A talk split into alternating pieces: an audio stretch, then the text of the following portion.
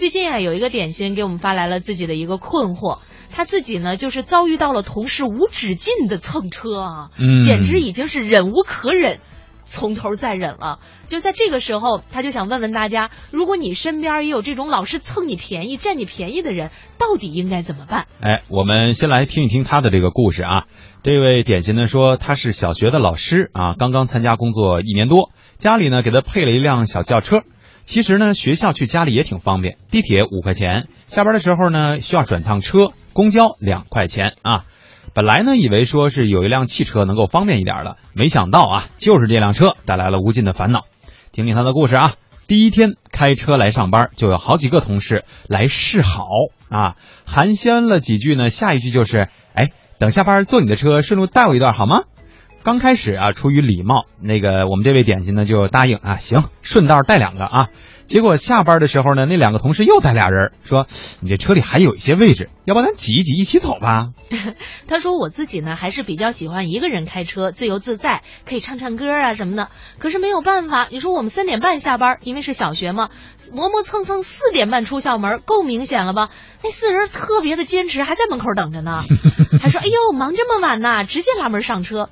后来我想了一个招儿，说自己男朋友的老妈在学校不远的地方上班，然后我说我去接我未来的准婆婆，呃不好意思要接人，没想到人家就说没关系没关系，我们坐后边。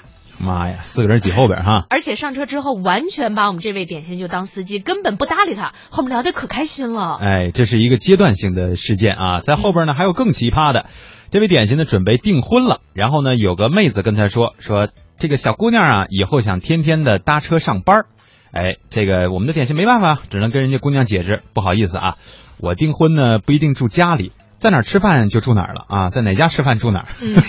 然后呢，这女孩过了几分钟，突然站起来吼了一句：“你这个人怎么这样啊？你为什么要难为我？你吃完饭回家不行吗？你都有车，你为什么要难为我？你知道我有多不容易吗？”嗯，也是个暴脾气的姑娘啊。是啊，没有办法，只好搭他们回家。然后呢，他们就会竖起耳朵听这个点心和她的准婆婆聊天儿，嗯然后编成各种版本到处传。你说让他们搭车吧，自己难受；不搭他们吧，他们又各种黑你哈、可不吗？哎呀，所以呢，他自己已经非常非常的困惑了。他就说：“各位点心们，燕儿姐、蒙哥，你们告诉我一下，我到底应该怎么办呢？”所以呢，在今天的节目当中，我们就把这个话题放上来了，也希望大家呢能够给他支支招，说一说对于爱占便宜的人，我们用一些什么样比较明智的方式，可以让他们自觉的知道哈。嗯，我们期待着大家通过微信和腾讯微博搜索“华夏之声网络文化看点”啊，来跟我们进行互动。呃，已经有一些朋友啊，在这个说了，梦的衣裳说，那得看看占我便宜的人，那如果是我亲人的话，没事儿，让他占吧。如果是朋友同事的话，那偶尔占一两次便宜还行。如果经常这样，那对不起，我会选择远离这种人。梦的衣裳，我觉得你说的有道理，但关键是他远离都离不开，对，这是他的同事啊，就是身边人就啊。追着就来。你怎么能这样呢？你怎么就那么难为我呢？你就不能吃完饭回家吗？对，你说咱们要是把这个关系哈，就是建立成说，呃，因为他们太爱占便宜了，所以我就辞职了，这有点太过了，这解决方法是吧？对啊，所以我们期待大家大家的答案啊。地平线说，对于爱占便宜的人呢，哎呀，你这个高度有点高。他说我会断舍离啊，让他及时淡出我的朋友圈，道不同不相为谋。在朋友圈里边，这也都还好了，这就是真正的在你的生活里。嗯，就这些人未必是你的朋友啊，关对呀、键啊，李倩说辞职不？这就是属于终极的解决办法是吗？对，就是为了买一辆车，然后就辞职了。马诗雨，哎呦，终于归来了啊！他说，如果是好朋友呢，占占便宜也无所谓了吧？不太熟的人啊，呃，让我发现喜欢占人小便宜，我会敬而远之，加各种鄙视，切，哼，就这种感觉吧。什么人呢？我觉得马诗雨那个性格呀，还是 OK 的哈。呃，四川的姑娘性格呢比较的爽利，肯定呢也一定是会把自己的这种不满啊给表达出来。所以在这个时刻，到底应该怎么样？我们也来看看咱们分布于祖国各地、带有不同地域特色的听众朋友们都会有一些什么样的方法。来关注今天跟互动话题有关的这个回复啊。曼曼刚才还有后半段说，面对占小便宜的呢，就让他们占呗。有人占便宜，也证明我好相处啊，对吧？大便宜他们肯定也占不了。还有蒙哥，你是不是忘记啥了？呃，我彩蛋对，我想起来了啊。啊，今天小东也跟我说了，说他上回发的彩蛋，我们的点心们已经收到了。嗯，哎呀，人家小东来的时候也不容易，大家别老要彩蛋彩蛋的，吓得人以后不敢来了。就是地平线说，帮助别人是善心，但是随意帮助别人呢，也可能造成一种纵容啊。嗯，这位点心就是不善于拒绝别人嘛，好像活得也比较累，比较纠结。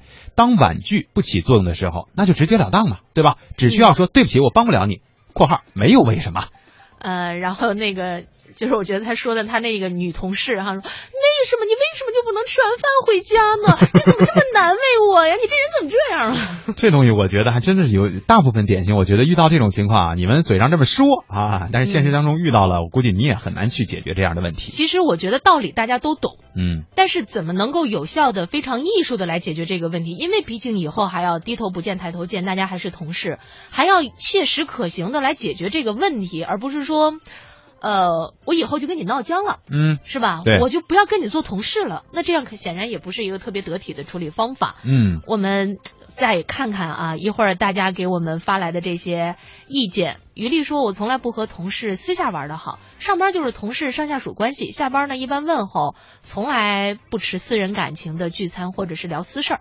对于爱占便宜朋友，直截了当说，说出来大家都好受。”嗯，这就属于还是比较雷厉风行的这种解决办法。包括他可能在他的日常生活当中就已经做到了这一点，就是我跟任何人可能都走的不是特别近，所以也就不怕他们老来麻烦我。